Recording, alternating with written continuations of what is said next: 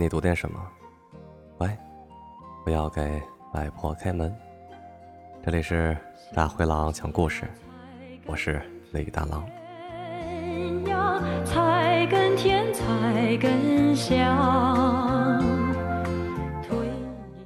这期节目我来继续读叶广芩的《采桑子》。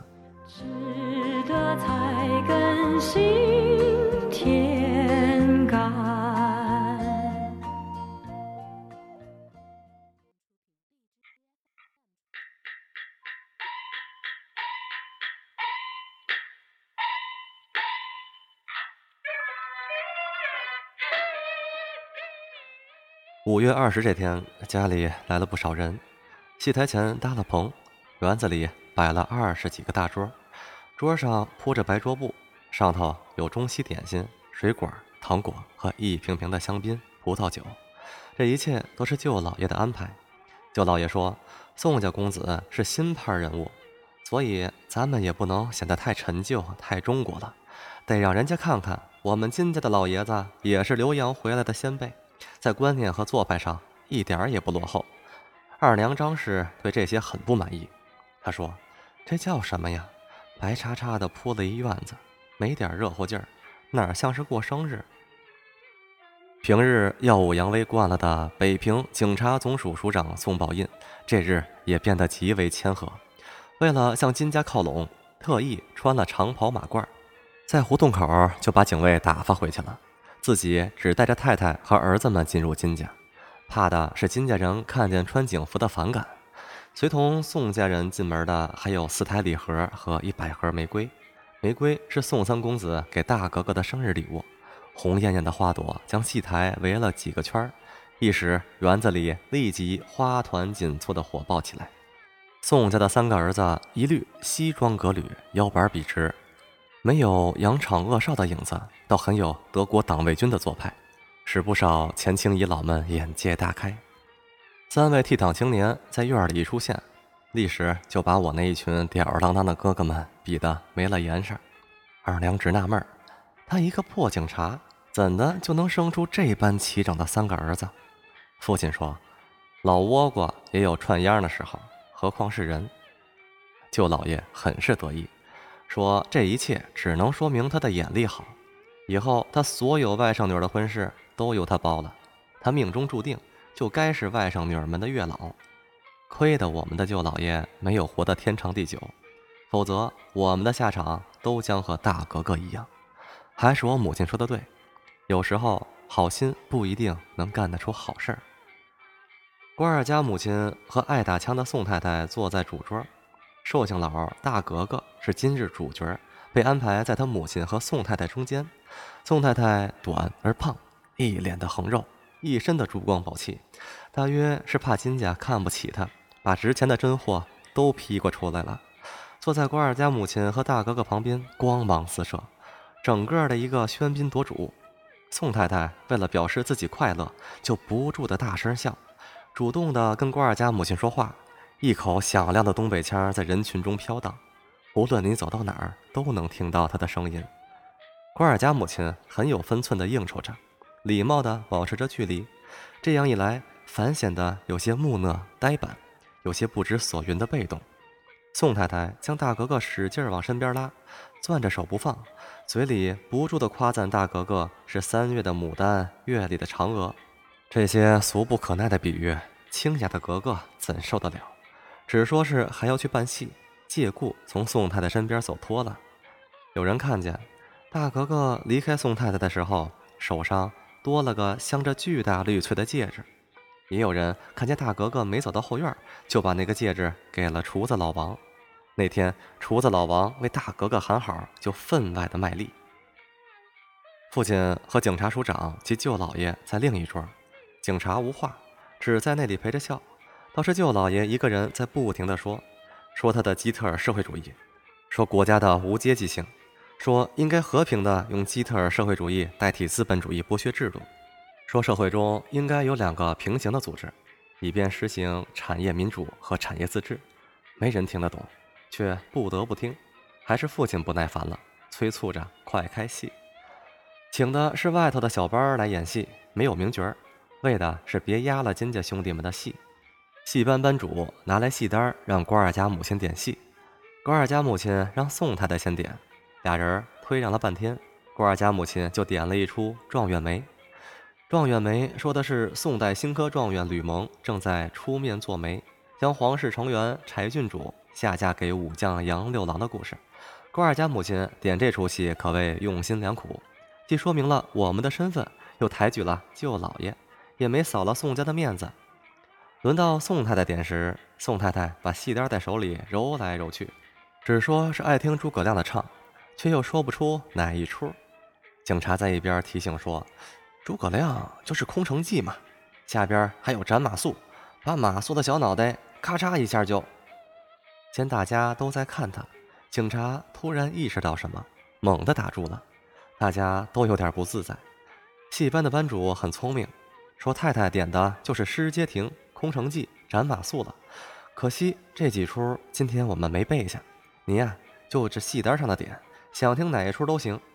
戏单上的戏都是头一天我们家管事儿的和戏班班主商量好了的，因为是带有相亲性质的作寿，挑选的都是凤还巢、诗文会、四郎探母一类的吉祥戏，像诗、控、斩这类又打又杀的戏，一般都应该避讳。宋太太不懂礼数。张嘴就是空城计、斩马谡，实在是让戏班为难了。这是得罪主家的事情，人家就是背了也不敢演呢。宋太太拿出了署长太太的身份，拉着长身问道：“怎么叫没背下呢？”戏班说：“行头没带过来，角色也不齐。”宋太太说：“我们的车子就在胡同口等着呢，让你的人坐车回去拿一趟不就得了吗？”气氛有些僵。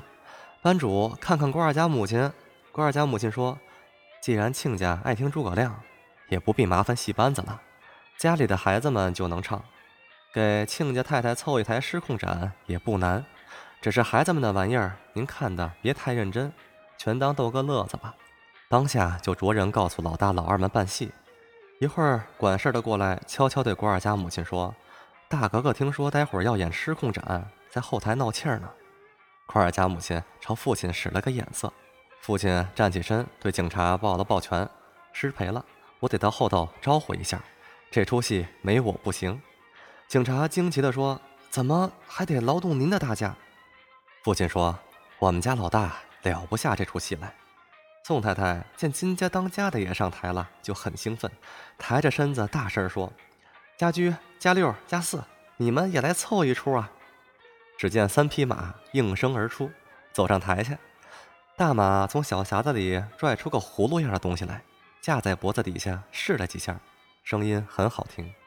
瓜尔佳母亲没见过这乐器，也没听过这声音，正疑惑间，宋太太凑过来说：“拉琴的是老大，那个琴是他从国外带回来的玩意儿，叫做小提琴。他们家老大在国外学的就是这个。”关二家母亲很奇怪，还有让孩子出国学吹鼓手的，这样的事儿，大约也只有宋家这样没有根底的家庭才做得出来。关二家母亲朝台上望了望，古老的中式戏台上，出将入相的段子戏围子前头，站着三个油光水滑的西式人物，很像《天球拉洋片》里头的景致，只让人想起滑稽二字来。关二家母亲赶紧用手绢将嘴捂了。宋大公子拉了一段曲子，二公子、三公子就开始唱了。他们唱的是外国歌，是分两个声部的二重唱，那词儿一句也听不懂。唱完了，下头竟然掌声热烈，鼓掌的多是大格格的同学们。年轻人喜欢这个歌，有懂英文的对郭二家母亲说：“三位公子唱的是英吉利民歌，说的是青年男女的爱情故事。”郭二家母亲哦了一声，没说什么。很礼貌地拍了几下巴掌，三位公子一下来就被年轻人围住了，被一帮人拥到后花园子的假山石边，有说有笑。关二家母亲注意了一下那群人，发现里头没有大哥哥。戏班演的戏平平，接下来就该金家子弟们上场了。这天是老大的马谡，老二的王平，老三的司马懿，老五的赵云。老四和看门老张的二老君，老七胡气儿，打杂的茂林思鼓，四格格乐琴，阵容十分齐整。挑大梁的当然是父亲，他演诸葛亮。这次的戏演得很有水平，众弟兄碍着大哥哥的面子，没有胡来。马谡的唱不多，也不存在跑调不跑调的问题。总之，很为金家争了脸。戏班的班主不住声地说：“遇上了真把式，算是开了眼，以后再也不敢来金家唱戏了。”宋太太为诸葛亮拍红了巴掌，警察为了捧场，不断喊好，每每遭到厨子老王的白眼儿。因为警察喊的不是地方，瞎喊。宋家三位公子不懂戏，对京戏也没有兴趣，坐在那儿一碗接一碗的喝茶，跟一帮女孩子们调侃。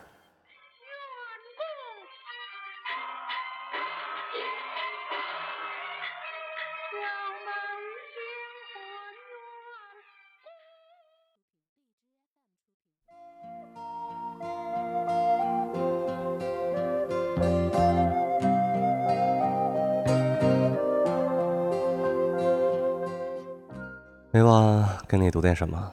乖，我要给外婆开门。这里是大灰狼讲故事，我是李大狼。做个好梦，晚安。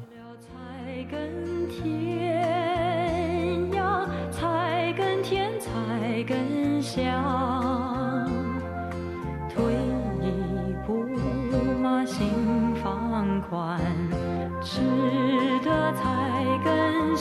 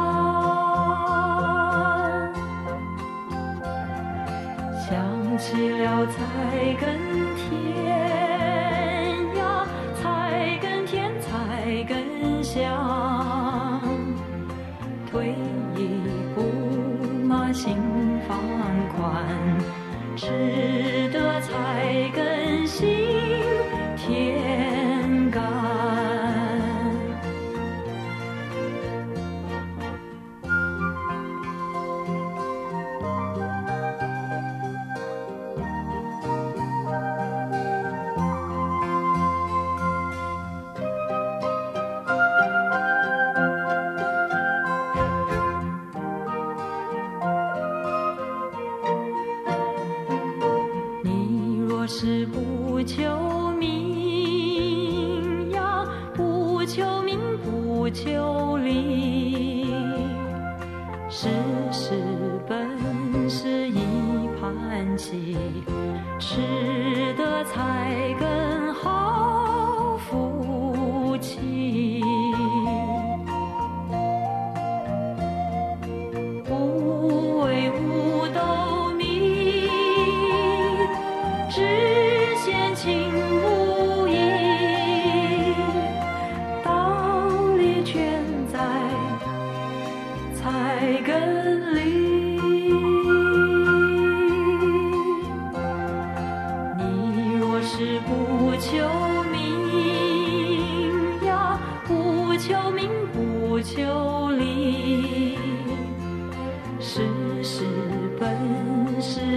一盘棋吃得菜根